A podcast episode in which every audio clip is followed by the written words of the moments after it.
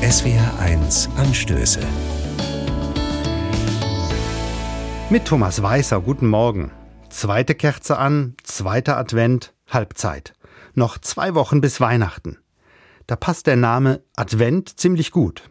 Der alte Begriff heißt übersetzt Ankunft, weil da was ankommt. Und was kommt? Na, Geschenke, die liebe Verwandtschaft, gutes Essen, Urlaubstage, Staus auf der Autobahn und vieles mehr. Alles richtig. Aber allzu oft geht dabei unter, woher dieser Hype vor Weihnachten eigentlich kommt.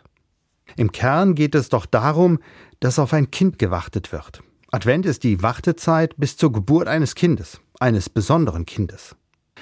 Ich selber durfte schon einmal bei einer Geburt dabei sein und habe erlebt, Geburt, das ist mehr als der Zeitpunkt, wo ein Mensch tatsächlich auf die Welt kommt.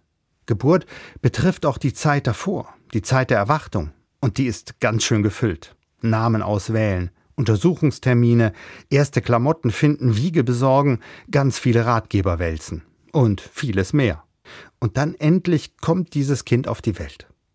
Warten darauf, dass etwas ankommt, das bestimmt meine Adventszeit in diesem Jahr aber noch auf andere Weise.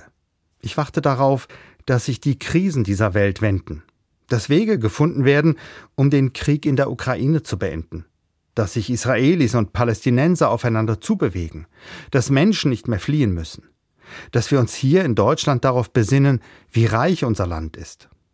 Ich weiß, es ist naiv, bei diesen Problemen auf weihnachtliche Lösungen zu hoffen.